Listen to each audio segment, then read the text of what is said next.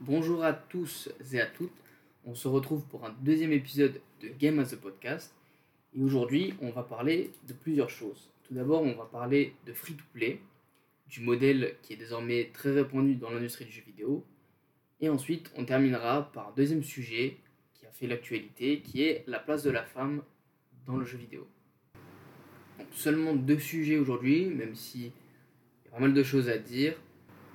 Premier sujet, donc le free-to-play, qui est un modèle économique en réalité et qui concerne de plus en plus d'entreprises de jeux vidéo, de studios. Mais avant d'expliquer un peu plus en détail en quoi consiste le free-to-play, on va d'abord donner une définition assez générale. Donc free-to-play qui vient de l'anglais, qui euh, littéralement signifie qui signifie que vous pouvez jouer gratuitement à un jeu. En revanche, pour que l'entreprise, le studio gagne de l'argent, vous allez pouvoir réaliser ce qu'on appelle des microtransactions, c'est-à-dire des achats intégrés au jeu. En général, ce sont par exemple des cosmétiques, ce qu'on appelle des cosmétiques, donc ce sont euh, vêtements par exemple de différentes couleurs, des costumes pour votre, vos personnages, euh, qui sont complètement optionnels, mais qui vont permettre de personnaliser votre expérience. Et c'est ainsi que le studio, enfin l'éditeur, va pouvoir se rémunérer avec un jeu finalement gratuit. Donc la première question qu'on peut se poser, c'est ben, pourquoi faire un jeu gratuit quand on peut faire des jeux euh, payants à l'acquisition et qui marchent très bien? La réponse, elle se situe notamment sur euh, un aspect clé du free-to-play qui va être de jouer sur l'effet de réseau. L'effet de réseau, qu'est-ce que c'est? C'est un phénomène qui, qui accroît la valeur d'un produit, d'un service en fonction du nombre d'utilisateurs. C'est-à-dire que plus il va y avoir d'utilisateurs, plus votre produit, plus votre service va avoir de la valeur. Et en jeu vidéo, ça marche très bien, notamment quand vous faites des jeux en ligne.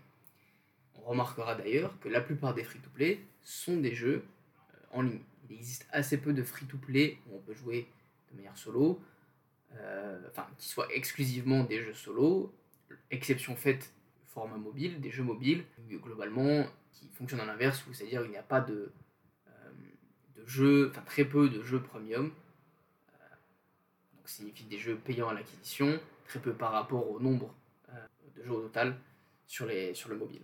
Donc l'effet de réseau, pourquoi, bah, pourquoi il est important? Notamment quand vous êtes dans un jeu multijoueur. pourquoi? Parce que plus vous allez avoir de joueurs, plus la recherche de parties, par exemple, va être le temps pour rechercher une partie va être diminué. C'est-à-dire que si j'ai un nombre important de joueurs, je n'ai pas besoin d'attendre très longtemps avant de charger une partie, on va facilement trouver des joueurs disponibles.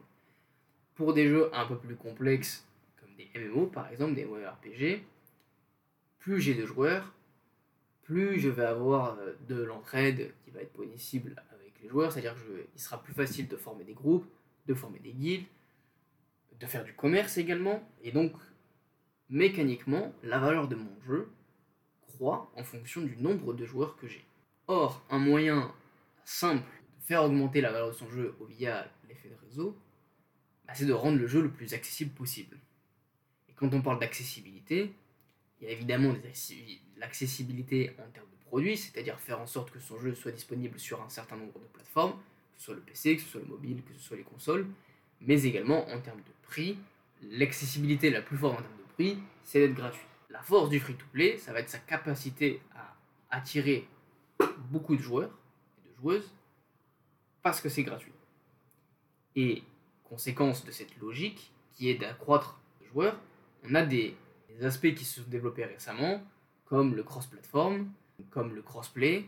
C'est-à-dire, le crossplay, c'est la possibilité de pouvoir commencer sa partie sur le mobile, de la continuer sur le PC avec la même progression, ou le cross-platform, qui est cette idée de euh, cette possibilité de jouer euh, avec des personnes qui ne possèdent pas la même plateforme que soi. C'est-à-dire je joue sur mobile et je peux tomber contre des gens qui jouent sur PC par exemple. Tout ça va participer à accroître le nombre de joueurs sur son jeu et donc accroître la valeur de ce dernier. Le free-to-play, il reprend une logique assez connue en fait du marketing, notamment du marketing opérationnel, qui vise à mettre en place la stratégie marketing décidée en amont de la production du produit, qui s'appuie sur trois choses.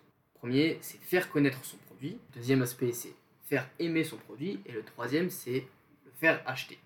Ça, c'est le modèle traditionnel que l'on a quand on est dans n'importe quelle entreprise. C'est un modèle classique qu'elle utilise. C'est un parcours client qui est assez, euh, assez répandu. Et pour donner un exemple très concret, je vends un livre, un livre scolaire par exemple. Mon enjeu, ce sera un de faire connaître ce livre, donc par exemple au moyen de la publicité euh, à la télé.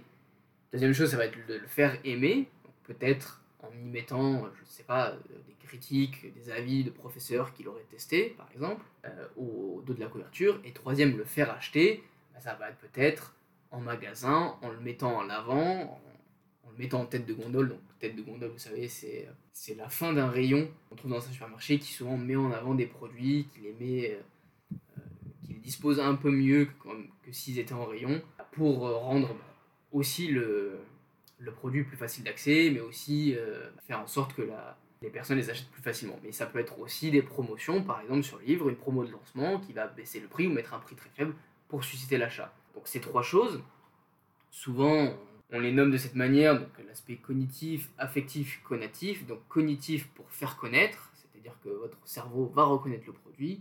Affectif, bah, vous allez l'apprécier. Et le conatif, il va vous faire réaliser une action. Ça, ce sont des logiques que vous retrouvez partout, que ce soit pour des produits de grande consommation, que ce soit pour des sites internet, que ce soit pour des applications ou autres. Ce qui est important, c'est de comprendre chaque chaque aspect est toujours traité par une action, mais une action peut répondre à deux aspects. Par exemple, si vous faites une publicité qui vante les mérites de votre livre éducatif, vous allez à la fois faire connaître, mais en même temps essayer de faire aimer votre produit. Le free-to-play, pourquoi je parle de ça? Parce que le free-to-play reprend cette logique-là. Mais en fait, il la prolonge. Il la prolonge puisque là, on ne s'arrête plus à l'action qu'on cherche à faire réaliser par le joueur ou la joueuse, puisque l'action qu'on demande ici, c'est un téléchargement. C'est plus un achat. Quand vous êtes un free-to-play, pouvez pas seulement vous satisfaire d'une action, parce que sinon vous ne gagnez rien. Vous avez simplement réussi à faire télécharger votre jeu, mais c'est tout.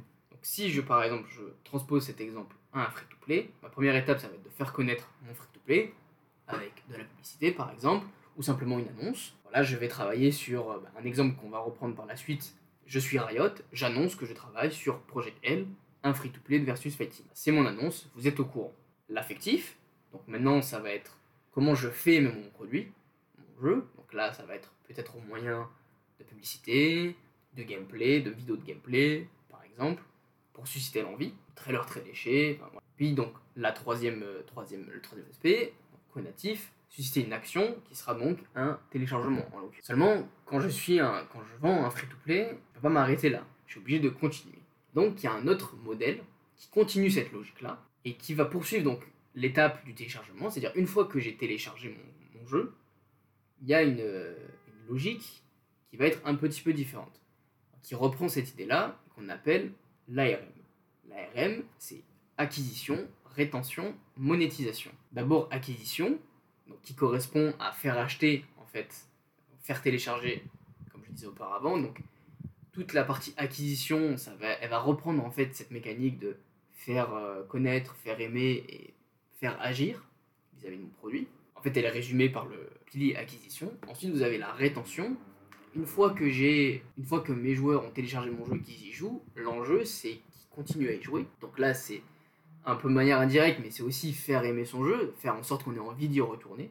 Et la troisième chose, c'est la monétisation qui reprend en fait le troisième pilier qui est faire agir et qui a de susciter un achat. Et donc on voit en fait que le free-to-play transpose les trois actions, faire connaître, faire aimer, faire agir, au sein de son jeu. Donc faire connaître, bah, c'est l'acquisition, faire euh, aimer, ça correspond un peu au prou à la rétention, et faire agir, pareil, correspond un peu au prou à la monétisation. C'est pas une transposition exacte, c'est simplement pour montrer un petit peu les, passerelles qui existent entre ces logiques-là. Et donc, pourquoi cette logique-là, elle est, découpée de cette manière-là? Ben, L'acquisition, elle est simplement pour agrandir mon bassin de joueurs, ma communauté de joueurs que je vais pouvoir avoir dans mon jeu. La rétention, pourquoi? Parce qu'on a mesuré que plus vous jouez un jeu, plus vous êtes susceptible de le dépenser, de dépenser, de l'argent dans ce jeu. Donc l'enjeu, ça va être de faire vous jouer le plus possible et de vous donner envie d'y jouer le plus possible. Donc ça passe, en fait c'est la stratégie du service, hein. ça passe par des événements, des mises à jour, des nouveautés, du nouveau contenu qui vous donne envie d'y jouer constamment. Et ensuite, donc là on va chercher des moyens pour faire dépenser de l'argent. Et donc aujourd'hui on a une certaine maturité sur le free-to-play où c'est globalement des cosmétiques et plus des éléments qui vont vous faire euh, qui vont vous donner un avantage dans le jeu, comme c'était le cas auparavant, pour éviter qu'on ait un sentiment injuste. Aujourd'hui, je rajouterai un dernier élément à l'ARM que je rajouterai, euh, j'appellerai ambassadeur. C'est pas quelque chose qui est nouveau en soi, puisque dans le marketing, on a euh, cette idée de, cette idée, ça a été théorisé depuis même longtemps.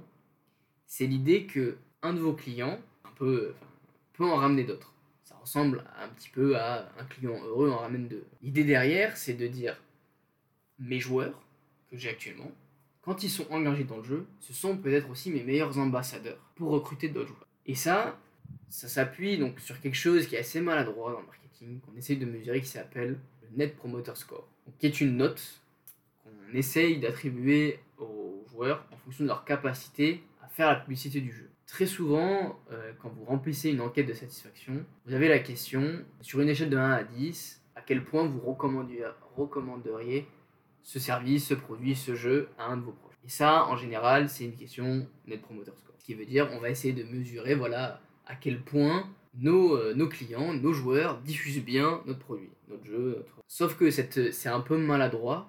Ça ne veut pas forcément dire que vous allez en parler de vous-même. Et en général, par expérience, peu, il y a assez peu d'entreprises qui utilisent ça pour vraiment mener des actions concrètes, pour vraiment adapter une stratégie. En revanche, ce qu'on observe de plus en plus dans le jeu vidéo, c'est qu'on essaye de transformer entre guillemets nos joueurs en ambassadeurs. Et il y a quelque chose qui est très fort qui s'appelle l'UGC. L'UGC, donc c'est l'user generated, littéralement qui signifie bah, le contenu généré par l'utilisateur. Et le but, c'est de faire en sorte que les utilisateurs, les joueurs, créent eux-mêmes du contenu qui finalement va s'inscrire dans une logique ARM. Un exemple très simple, qu'on voit beaucoup, est l'apparition des modes photo dans les jeux vidéo. Pourquoi? Pourquoi il s'est démocratisé? Bah, Simplement parce que c'est quelque chose de plébiscité, mais surtout parce que ça permet aux joueurs de diffuser des photos d'un jeu sur les réseaux sociaux, et donc de faire connaître le jeu à d'autres joueurs, et donc potentiellement bah, de les intéresser, de leur faire acheter le jeu. Et le free-to-play, il, il en a d'autant plus besoin que toute, sa, toute la valeur en fait, du, du free-to-play, elle est corrélée, comme je vous l'ai dit, grâce à l'effet réseau, au nombre de joueurs qu'il y a sur ce jeu-là. Et donc l'enjeu, ça va être aussi de tourner, enfin de transformer un peu ces, ces joueurs en ambassadeurs pour qu'ils puissent continuellement ramener euh, des joueurs. En fait, c'est plus de, il s'agit plus de voir les choses de manière linéaire, dans le sens j'attire des joueurs, je les fais rester dans mon jeu et ils monétisent, mais plutôt de voir les jeux de manière circulaire, c'est-à-dire j'attire des joueurs, ils aiment mon jeu, enfin j'arrive à les, garder dans mon jeu, à leur faire dépenser de l'argent, et en même temps, ils font la publicité de mon jeu et ils m'en ramènent d'autres. Et donc c'est un peu un cercle vertueux. Et ça, c'est ce qu'essayent de faire les entreprises. Un exemple très simple, Pokémon Unite, littéral, littéralement vous paye avec la monnaie du jeu pour diffuser des photos euh, de vos scores, de votre personnage sur les réseaux sociaux. Pokémon Unite qui est un free-to-play, un MOBA qui est un jeu qui s'inspire beaucoup de LoL de manière simplifiée qui donc est totalement gratuit avec des achats in-game et qui reprend cette logique-là et qui euh, vraiment met l'accent sur ça, sur l'UGC, sur la capacité de ses joueurs à en tirer d'autres. Cette, euh, cette évolution-là, elle n'est pas propre aux jeux vidéo. Elle, existe dans la tech, enfin elle vient globalement du secteur de la tech avec les réseaux sociaux, avec tous ces services euh, gratuits qui tirent leur profit et leur valeur du nombre d'utilisateurs qu'ils ont sur leur plateforme. Et un exemple très simple que vous pouvez euh, prendre, euh, je suis Facebook, bah, plus j'ai d'utilisateurs, plus je vais pouvoir rendre cher une publicité sur Facebook.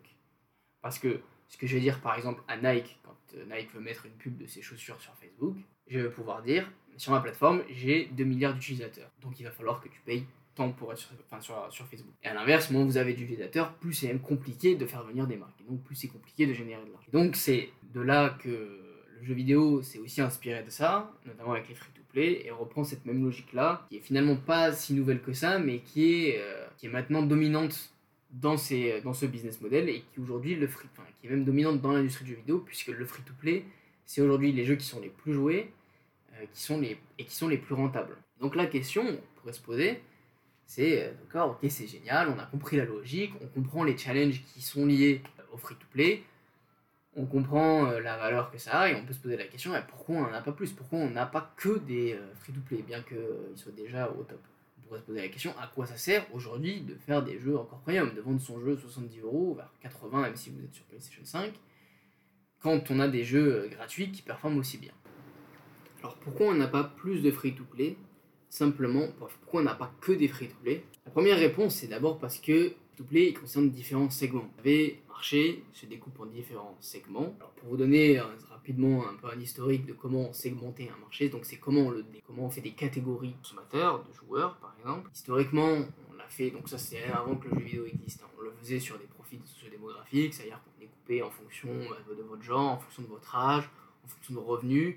Par exemple, vous êtes une femme d'une cinquantaine d'années avec des revenus élevés, eh bien vous allez consommer de telle manière. Vous comprenez bien que c'était assez stéréotypé. Et du coup, ce qui est arrivé par la suite, c'est une segmentation, bien que la segmentation euh, sociodémographique elle soit toujours en vigueur et que certaines entreprises, bien plus qu'on le pense, utilisent encore. Mais une seconde segmentation, une seconde manière de faire de segmentation est arrivée où on s'interrogeait beaucoup plus sur les motivations, sur les raisons concernant une certaine activité. Un exemple, chez Ubisoft, la manière dont on segmentait posait beaucoup plus la question, euh, des questions du style bah, quel type d'équipement vous avez chez vous, si vous avez une Switch, une Xbox, une PlayStation et que vous jouez sur un PC, on a affaire à une personne qui est assez investie, ne serait-ce que financièrement, dans sa pratique du jeu vidéo. Mais on va aussi poser des questions du style à quel type de jeu vous jouez, combien de temps vous jouez par semaine, pour nous permettre de segmenter et de voir un petit peu quels sont les différents types de joueurs qu'on a dans le marché. Après, ça c'est des questions bateau, hein, ça a des dizaines et des dizaines de questions pour affiner, pour vraiment euh, segmenter. Je tiens à préciser aussi qu'une erreur qu'on fait souvent quand on parle de segmentation dans le jeu vidéo, on a l'impression que ce découpage reprend les genres du jeu vidéo. Il y a les fans de jeux de combat, les fans de jeux de voiture, les fans de jeux de sport, les fans de RPG, les fans de jeux d'aventure, euh, ça ne marche pas du tout comme ça. Et ça, on s'en rend compte notamment au moyen de segmentation, d'enquête qui vont nous permettre de découper le marché du jeu vidéo. Aujourd'hui, ça c'est euh, celle qui est la plus en vigueur.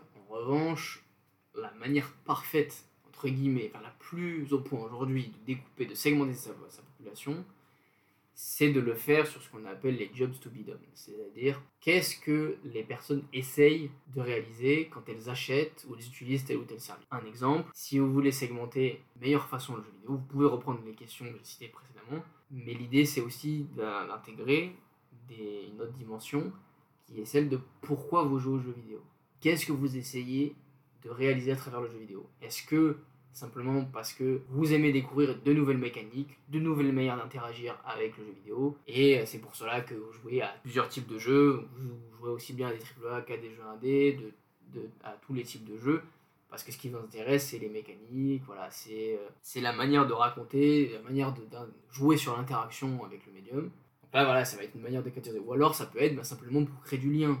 Pouvez très bien avoir une personne qui vous dit, moi je joue aux jeux vidéo, parce que ça me permet de passer un moment avec mes potes. Et dans ce cas-là, on va commencer à avoir des, types d'expériences différentes qui se dessinent, et donc des jeux différents.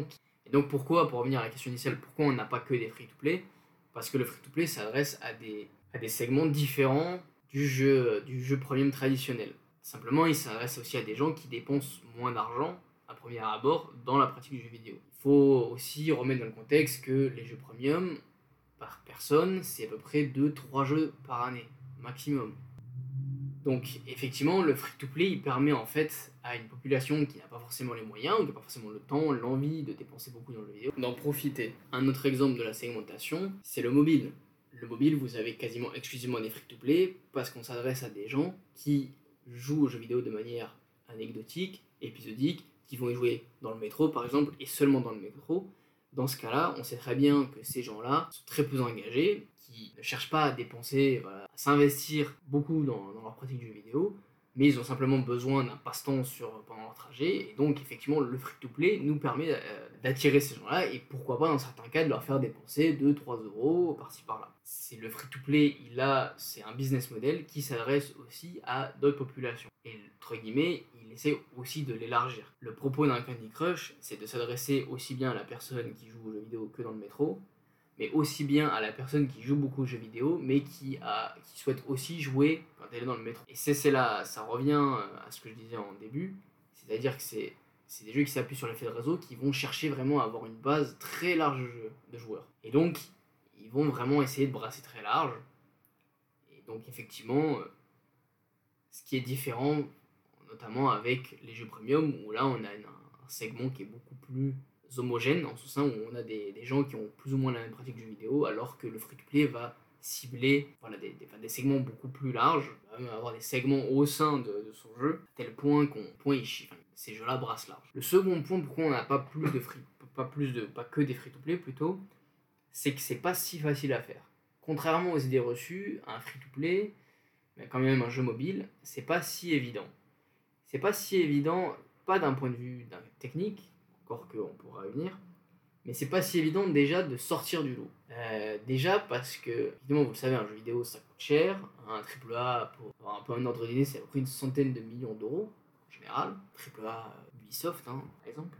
Donc proposer une expérience AAA qui soit du même acabit, ça coûte cher. Ça coûte cher et c'est pas si facile à faire que ça, dans le sens où les barrières à l'entrée sont de plus en plus minces, c'est-à-dire que aujourd'hui, n'importe qui, entre guillemets, peut sortir un jeu vidéo. Vous le mettez sur, vous créez un compte développeur, vous le mettez en ligne sur le Play Store, il y est. Et comment on sort de la masse? Eh ben, c'est ça qui est compliqué. C'est-à-dire que vous allez devoir faire de la publicité, donc vous allez devoir faire des investissements, et ça vous coûte de l'argent, et donc c'est compliqué voilà, de, sortir de, finalement de la surproduction de jeux qui existe aujourd'hui. Un autre aspect qui n'est pas si facile à faire, c'est la question de l'équilibrage entre le temps passé et la monétisation. Parce que un aspect que prend en compte le free-to-play et que ne prend pas en compte le jeu premium, c'est la monétisation. Effectivement, on en avait parlé dans l'épisode 1. Quand vous faites un jeu premium, la monétisation, elle est claire. Vous avez un jeu qui coûte 70 euros, c'est la norme du marché, vous vous posez pas plus de questions, il va être vendu à 70 euros. Quand vous êtes un free-to-play, vous n'avez pas de référence sur les microtransactions que vous allez mettre dans votre jeu. Et donc, ça va être plus compliqué pour vous de trouver un équilibre. Et même pour le joueur, ça va être compliqué aussi d'avoir des repères. Et c'est d'ailleurs aussi une chose en tête quand on parle de free-to-play, c'est qu'un free-to-play, c'est un monopole à lui tout seul. C'est-à-dire que ce qui vous vend dans le jeu, il n'y a que dans le jeu que vous pouvez l'acheter, et il n'y a que lui qui fixe la valeur. À la différence d'un jeu premium, par exemple, que vous pouvez acheter n'importe où, que vous pouvez acheter sur Amazon, que vous pouvez acheter à Carrefour, que vous pouvez acheter en ligne, et qui va parfois avoir des prix différents. Ça, c'est impossible. Un free-to-play, à l'heure actuelle, ne propose pas ça. N'importe quel free-to-play, il n'y a qu'un seul moyen d'avoir l'item qui est proposé en jeu, c'est de via ce jeu-là, il n'y a que le studio, l'éditeur, qui va fixer le prix. Et donc, ça casse les repères, en fait, avec les, les autres joueurs. Et ou également, donc ça, c'est un effet qui est lié au free-to-play.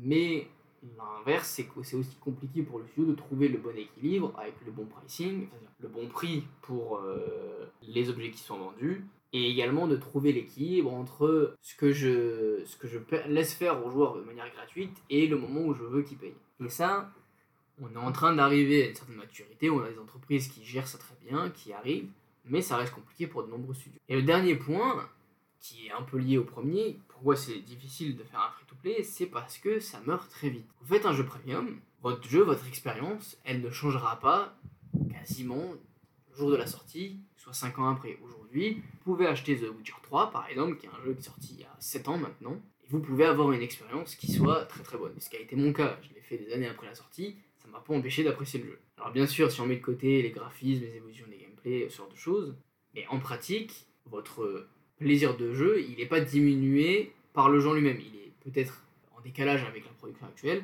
mais en lui-même, il n'est pas diminué. En revanche, le free-to-play, dès lors où il perd du, perd du monde, notamment pour les jeux multi, parce que sur un free-to-play qui serait excessivement gratuit, c'est pas vrai, mais pour les jeux multi, qui sont la plupart des jeux free-to-play, si vous n'avez plus personne, alors votre jeu, il perd de sa valeur.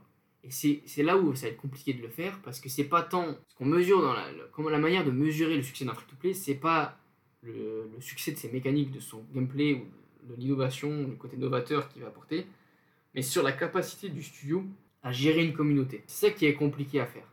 C'est-à-dire que vous allez devoir essayer de garder une base de joueurs, de l'élargir, si possible, pour faire en sorte que votre jeu, quelqu'un y vienne deux ans après, votre free-to-play, il soit euh, toujours intéressant. Ça, c'est une équation qui est assez compliquée. Ce qui fait que beaucoup de free-to-play meurent très vite.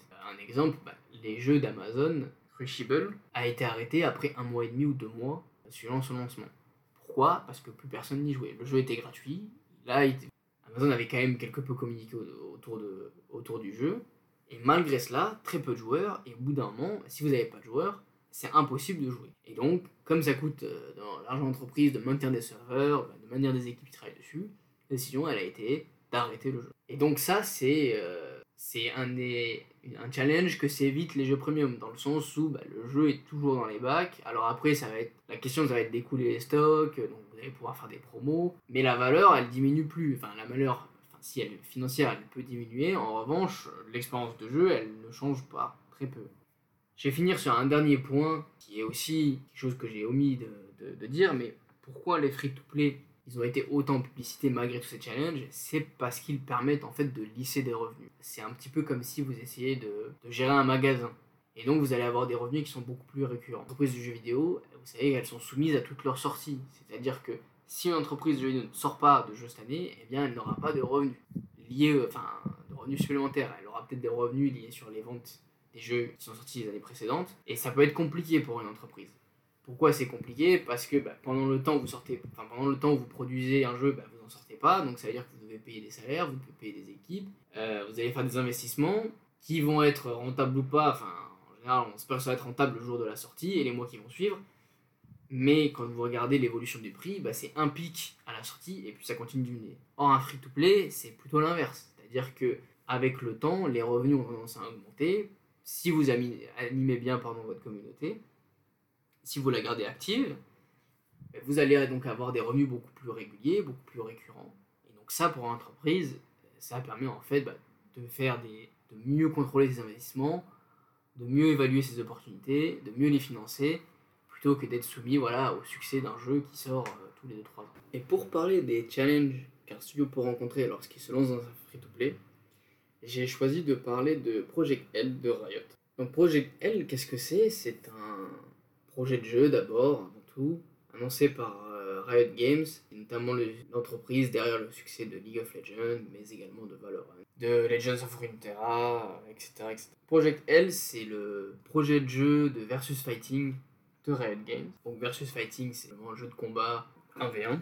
Donc Riot, pour ceux qui ne connaîtraient pas cette entreprise, c'est euh, globalement une, société de jeux vidéo qui s'est euh, construite sur une vision éditoriale assez, euh, assez singulière qui est de proposer euh, des jeux compétitifs, multijoueurs, free-to-play sur le plus de plateformes possible. Donc c'est une philosophie qu'elle euh, assume depuis des années et donc elle a notamment construit son succès autour de League of Legends qui lui a permis voilà d'atteindre des sommets hein, clairement et qui aujourd'hui est peut-être la plus grande référence quand on parle d'e-sport, donc de compétition de jeux vidéo. Et donc euh, Riot a décidé de s'attaquer à un autre pan euh, du jeu compétitif qui est le versus fighting.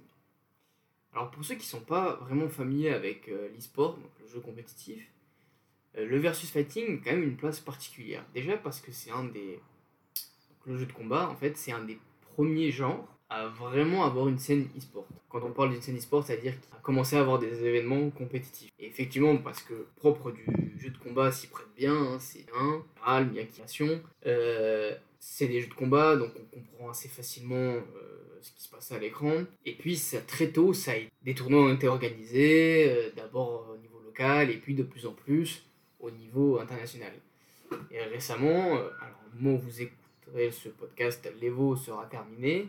Et l'Evo est notamment une des meilleures euh, représentations de ce qu'est l'e-sport pour les jeux de combat. Puisque l'Evo, c'est la compétition internationale la plus prestigieuse, la plus connue des jeux de combat, et qui rassemble donc plusieurs jeux de combat différents euh, chaque année, et qui réunit donc plusieurs joueurs sur différents jeux dans, voilà, dans le but de, faire affronter les meilleurs joueurs sur ces différents jeux. Donc l'Evo, c'est vraiment une compétition de référence en termes d'e-sport, et pour une entreprise comme Riot qui excelle dans l'e-sport, effectivement, ça fait sens pour comprendre la logique de s'intéresser aux jeux de combat, qui est aussi un pilier voilà, du, de la scène e-sport. Alors avant de commencer, pourquoi j'appelle ça Project L Simplement, c'est le nom du projet, euh, c'est le nom que Riot a donné à ce projet-là.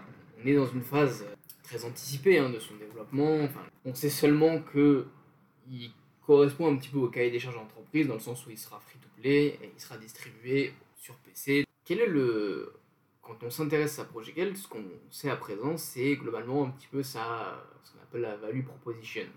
C'est-à-dire, la littéralement proposition de valeur, ce qui est un peu maladroit, mais simplement en gros un petit peu la valeur différenciante des autres jeux de combat. C'est, euh, comme j'ai dit, c'est son, son prix qui va être gratuit en fait. Donc son, par extension, son business model. Effectivement, quand vous voulez créer de la valeur, donc ça c'est quelque chose qu'on utilise en marketing, qui n'est pas que propre aux jeux vidéo, mais quand on veut créer de la valeur, on a notamment on utilise plusieurs outils, et on a notamment un qui est assez simple, euh, qui est une grille, et on va regarder ce qu'on peut ajouter, supprimer, ce qu'on peut augmenter, ce qu'on peut réduire dans notre produit pour donner plus de valeur. Ce qu'on peut, enfin, ce qu'on, à quel produit on pourrait appliquer cette grille pour créer un autre produit qui amène plus de valeur. Et donc là, pour Project L, c'est très simple. L'enjeu, il est de réduire le prix. Carrément de le supprimer, puisque le jeu va être, par rapport aux autres jeux de combat qui sont premium, qui sont payants à l'achat, la proposition de valeur de Riot, c'est de proposer un jeu de combat gratuit. Riot ne se contente pas de proposer un jeu gratuit. Ils le font avec leurs atouts, avec des, euh, des personnages qu'ils ont déjà exploités dans leurs autres jeux. Donc c'est des personnages qui sont appréciés du public, qui sont déjà connus. Donc pourquoi j'ai pris cet exemple de Project D'abord parce qu'il est intéressant d'un point de vue simplement euh, business, dans le sens où c'est une entreprise qui rentre sur un marché qu'elle ne connaît pas. donc voilà, ça pose pas mal de questions intéressantes. Mais également, elle le fait avec ce qui nous intéresse aujourd'hui, avec un modèle qui est le prix. Donc on le voit bien, elle arrive sur un marché où sa proposition de faire un free-to-play est novatrice, dans le sens où ça n'a pas été fait avant. Très peu, en réalité il existe déjà des jeux de combat qui sont free-to-play. Brawlhalla par exemple, qui est un petit peu un équivalent de Smash, mais en free-to-play.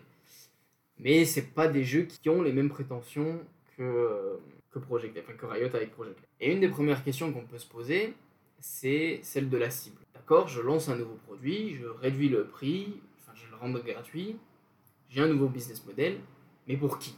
Alors quand vous, quand vous êtes dans la position de Riot, on peut se dire, on a globalement deux cibles. Il y a déjà les gens qui jouent au versus fighting, et il y a les gens qui n'y jouent pas du tout.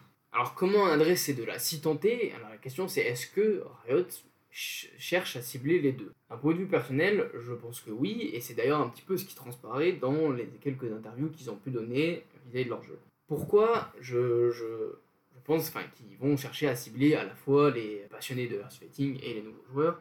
Bah, C'est assez simple. D'abord, ils vont chercher à, attirer les gens qui jouent au versus fighting pour la simple et bonne raison que c'est eux qui vont faire vivre la scène e-sport. Sans grands joueurs, on va dire, sans... Euh, des joueurs très forts, ça va être compliqué d'avoir une scène e-sport si vous ciblez seulement des gens euh, qui jouent de manière occasionnelle. Parce que ça peut être un public. Riot peut se dire avec Project L, je cible simplement les gens qui veulent jouer euh, des après-midi avec, avec des amis, chez eux, voilà. Comme, voilà, ça pourrait être un FIFA ou ce genre de choses. Bien que FIFA ne se, ne se limite pas qu'à ça, mais vous avez compris l'idée, c'est de dire, voilà, on pourrait très bien assumer qu'on cible des joueurs un peu plus, on appelle un peu plus casual, occasionnels.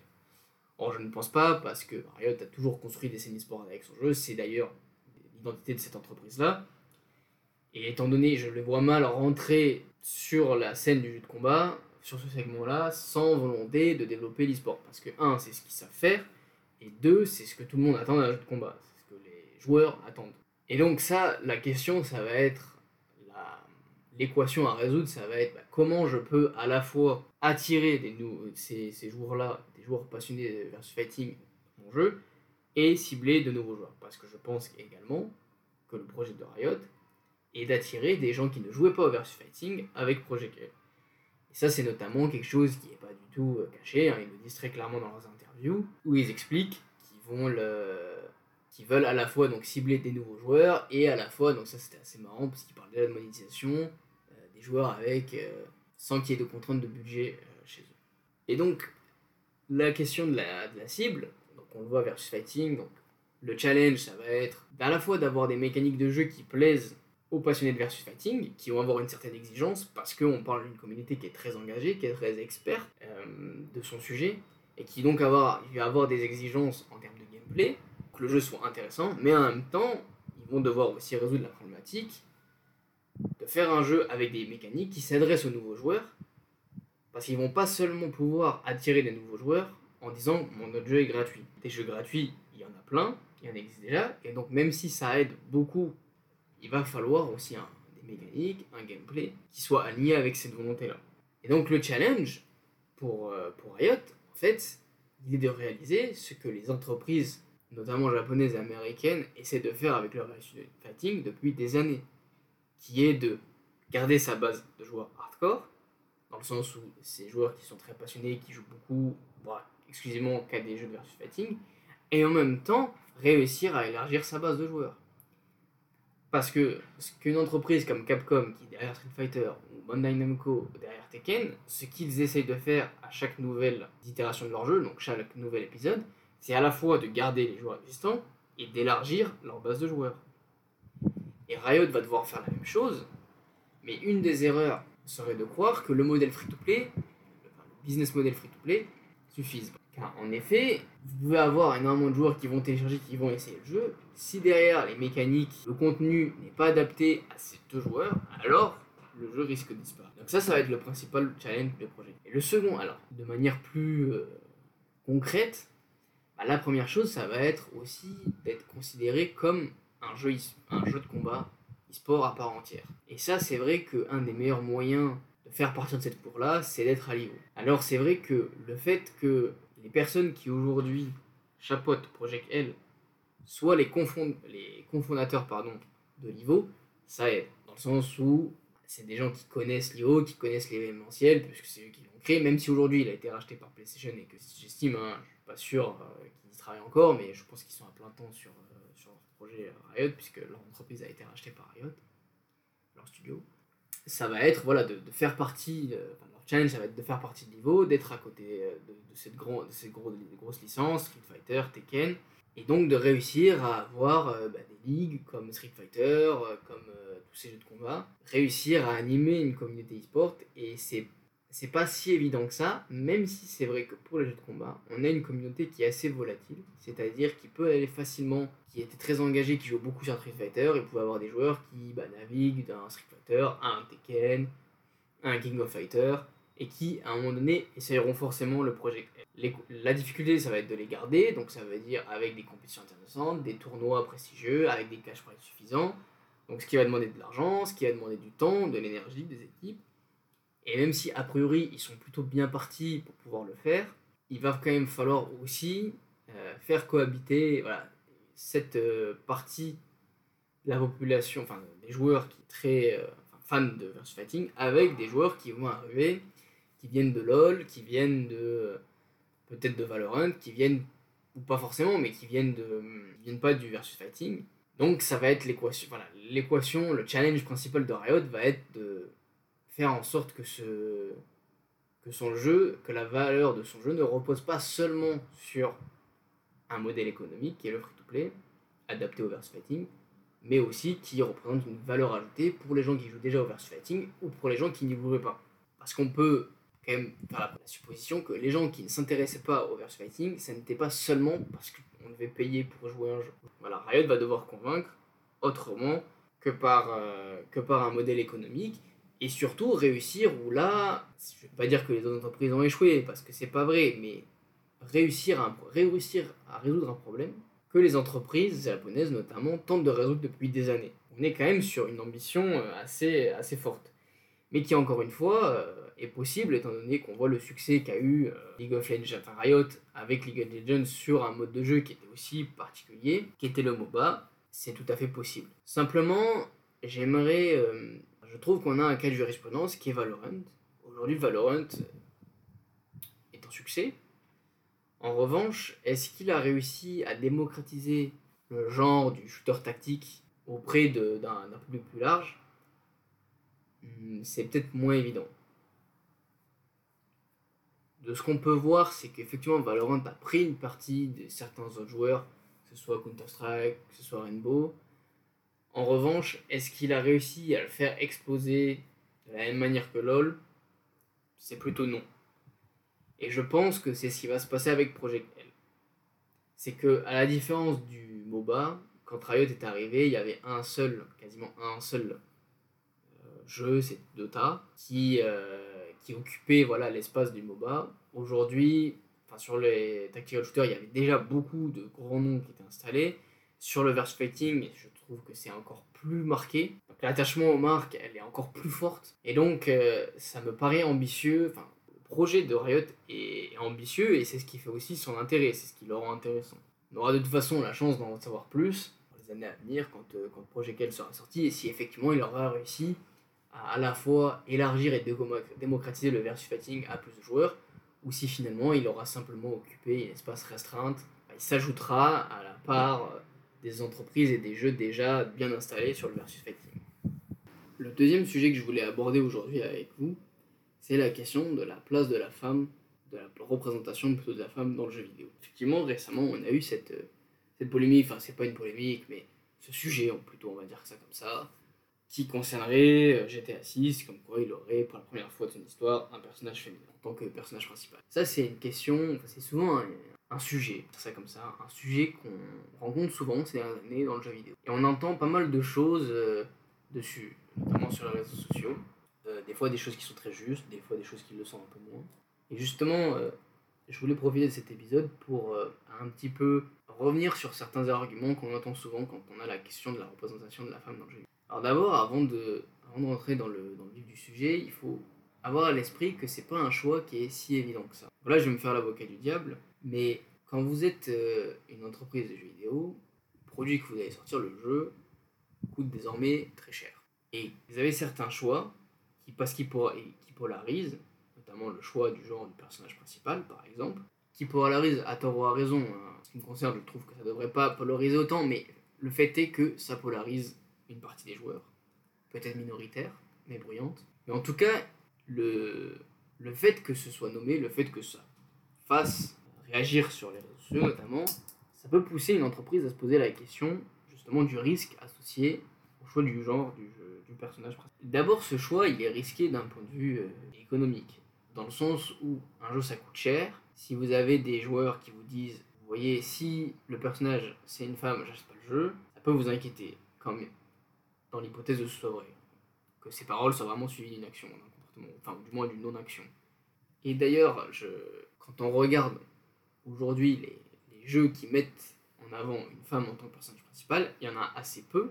Et c'est assez difficile pour une entreprise qui voudrait le faire d'essayer de mesurer l'impact que ça pourrait avoir, qu'il soit positif ou négatif. Aujourd'hui, on a peu de jeux, peu de licences qui le font, et quand certaines l'ont fait, c'était parfois stéréotypé, comme Tomb Raider, qui est souvent un exemple qui parle de ce sujet-là, qui n'est pas forcément, euh, qui est certes une héroïne, mais qui n'est pas forcément la représentation qui est souhaitée lorsqu'on demande à avoir plus de femmes dans le jeu vidéo. Et souvent, on a eu, parce a eu des témoignages, comme quoi des personnes qui travaillent dans un studio, il me semble que c'était Ubisoft, hein, où certaines personnes auraient dit que avoir une femme en tant que, personnage principal, ça ne vendrait pas. Ça, à l'époque, c'est sorti il y a quelques temps, je crois que ça fait un an maintenant. Mais qu'on a revu récemment ressortir pour GTA 6. Cet argument-là, d'un point de vue financier, beaucoup l'ont rejeté en disant que c'est pas vrai, en donnant des contre-exemples.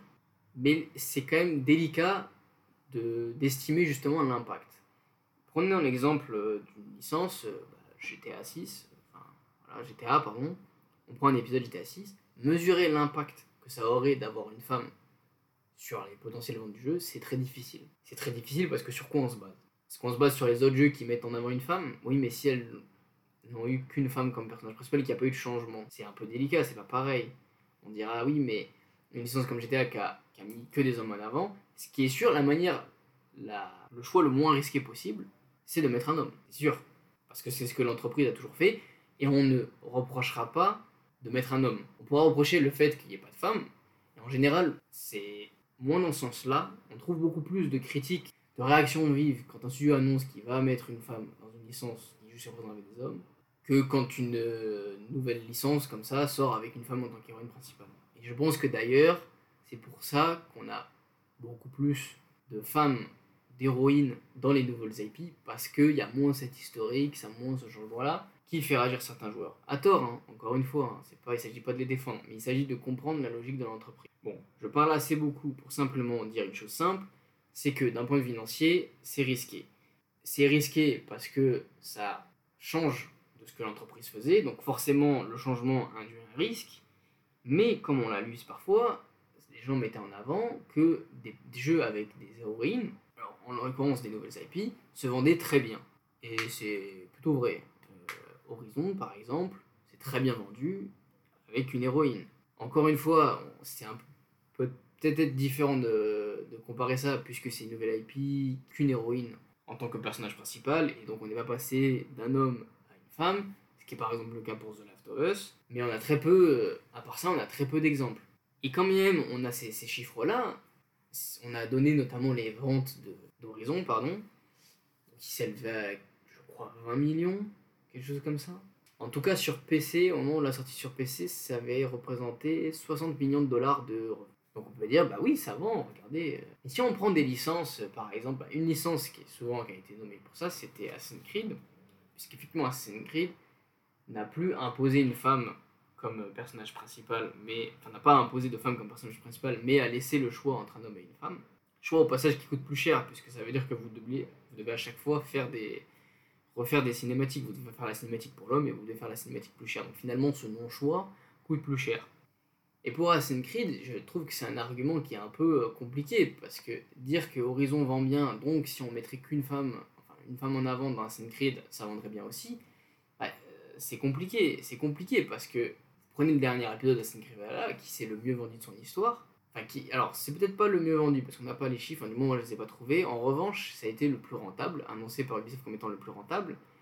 Et ça a rapporté jusqu'à présent plus d'un milliard de dollars. Donc c'est énorme. Quand même, vous prenez Horizon, ok, c'est que sur PC, mais si vous rajoutez ce que ça a pu avoir sur Play, euh, enfin PlayStation 4, même si on ajoute PlayStation 5, quand même vous rajoutez les, plateformes, on n'arrive pas au niveau d'Assassin's Creed. Alors vous allez me dire Assassin's Creed c'est aussi disponible sur Xbox, ce qui est vrai, et malgré ça, euh, vous voyez bien qu'on est sur des différences qui sont euh, phénoménales. Et donc, dire que le jeu serait tout aussi rentable en n'ayant qu'une seule femme en tant que personnage principal, d'un point de vue vraiment purement rationnel, c'est potentiellement pas vrai. On peut pas l'assumer, on peut pas l'affirmer sans risque. Le second point aussi, c'est qu'on peut se poser la question sur l'intérêt d'avoir un choix. Alors peut-être que le choix finalement c'est le choix le plus rentable, puisqu'on a un Secret Valhalla qui, euh, qui a explosé tous les records de la saga en proposant le choix. Bon, on peut aussi. Euh, c'est très difficile d'isoler ça, le succès, enfin la rentabilité du jeu euh, à ce choix-là. En tout cas, ce qui est sûr, c'est qu'il est difficile de déterminer voilà, combien ça pourrait nous rapporter, combien ça pourrait nous faire perdre en, changeant de genre, en changeant l'héros principal de genre et surtout, comparer d'autres licences qui performent bien, mais de manière. Euh, qui performent très bien, mais qui sont bien en deçà des performances d'une licence comme Assassin's Creed ou GTA par exemple, c'est compliqué parce que demain vous montrez les résultats d'Horizon à Rockstar, oui, ce sont des bons résultats, mais là on parle de GTA, on parle de licences qui coûtent extrêmement cher. Ça, le GTA 5 a coûté 300 millions à produire. Et on parle de ventes qui sont astronomiques. Enfin, je crois que c'est plus de 150 millions de ventes. Donc on parle de, de, chiffres de vente qui sont complètement euh, différents. Et donc on peut comprendre que le risque, est immense. Si vous avez des joueurs qui commencent à vous dire je ne suis pas votre GTA parce qu'il y a une femme, oui, c'est ça, d'un point de vue financier, c'est extrêmement risqué pour l'entreprise d'aller dans cette direction-là. En revanche, là, je suis en train de faire une démonstration qui me déplaît. Elle me déplaît pourquoi? Parce que je suis en train de montrer que d'un point de vue financier, c'est un risque, qui peut-être de manière objective est vrai, mais pour moi, on perd l'essence du débat sur la question. Si on estime, si on demande aux entreprises d'être plus représentatives, c'est pas pour qu'elles soient plus rentables. À titre personnel, je considère que les entreprises sont des acteurs à part entière de notre société, au même titre que les individus, que les institutions, que les personnes qui nous gouvernent, etc. Et que donc, elles ont le devoir de participer à l'amélioration de nos conditions de vie et notre qualité de vie. c'est sûr, il y a des entreprises qui le font de manière plus indirecte que d'autres, mais dans le cas d'une entreprise du jeu vidéo, on peut exiger d'elles, comme n'importe quelle entreprise du divertissement, de par leurs influences qu'elles ont, à jouer un rôle positif sur la représentation de certaines catégories de la population. Donc on peut exiger qu'une entreprise, elle représente mieux les femmes, en l'occurrence quand on parle de jeu vidéo, qu'elle représente mieux les femmes dans le jeu vidéo, pas parce que c'est plus rentable, mais simplement parce que c'est son rôle en tant qu'entreprise, qui est aussi non pas seulement de chercher sa rentabilité, mais aussi de faire, faire des efforts pour avoir une, société qui soit plus inclusive et plus respectueuse de nos différences.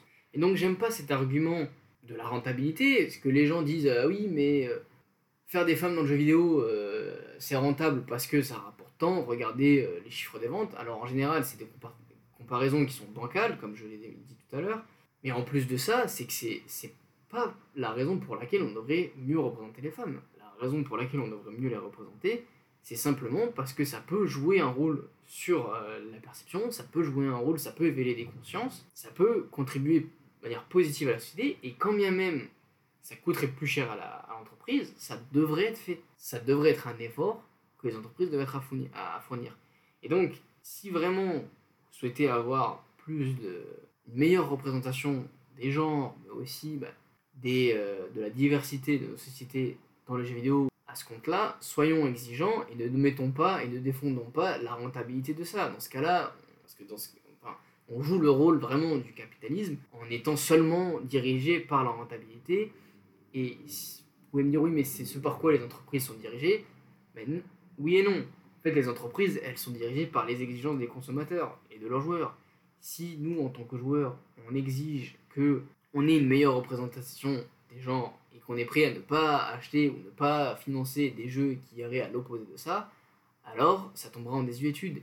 Et je pense que d'ailleurs, ce que fait une entreprise comme Rockstar, un éditeur, ou un studio comme Rockstar, c'est aussi de mieux coller euh, à une partie de la population qui est friande de ça, qui souhaite une meilleure représentation des jeux. Et je ne pense pas qu'ils soient complètement à contre-courant d'ailleurs de leur rentabilité ou de leur profitabilité. Parce que comme je l'ai dit, un jeu vidéo, ça coûte très cher à produire, encore plus un jeu comme GTA. Donc s'ils décident d'aller dans cette direction-là, c'est pas à cause d'une idéologie ou quoi que ce soit, c'est parce que aussi ils s'y retrouvent financièrement. Et ce que je pointe du doigt, c'est de ne pas rentrer dans cet argument-là, dans cet argumentaire-là, de dire oui mais une meilleure représentation de la diversité, elle est souhaitable parce qu'elle est rentable, mais elle est souhaitable parce qu'elle est bénéfique pour la société. Alors quand les deux vont l'un dans l'autre, ça arrange tout le monde. En revanche, quand on n'est pas sûr justement que ça aille dans le sens de la, rentabilité de l'entreprise, bah, il faut pouvoir aussi être là et dire bah, nous, on, exige d'une entreprise, on souhaite qu'elle qu'elle fasse l'effort d'une meilleure représentation de la diversité, quand bien même ça lui coûterait plus cher. Et je pense que c'est que comme cela qu'on arrivera influencer en fait la stratégie des entreprises et en l'occurrence pour le jeu vidéo à avoir une meilleure représentation euh, de la diversité dans notre vie. Voilà, c'était tout pour aujourd'hui. J'espère que vous avez aimé, surtout appris des choses peut-être sur ces deux, euh, ces deux sujets-là. N'hésitez pas à me dire, donc maintenant que j'ai créé un compte Twitter pour Game as a Podcast et un serveur Discord, à me dire ce que vous en pensez, à débattre, à échanger là-dessus, ça me ferait vraiment plaisir. Et puis j'espère que vous serez là pour les prochains épisodes. En attendant, je vous souhaite plein de bonnes choses et à la prochaine. Salut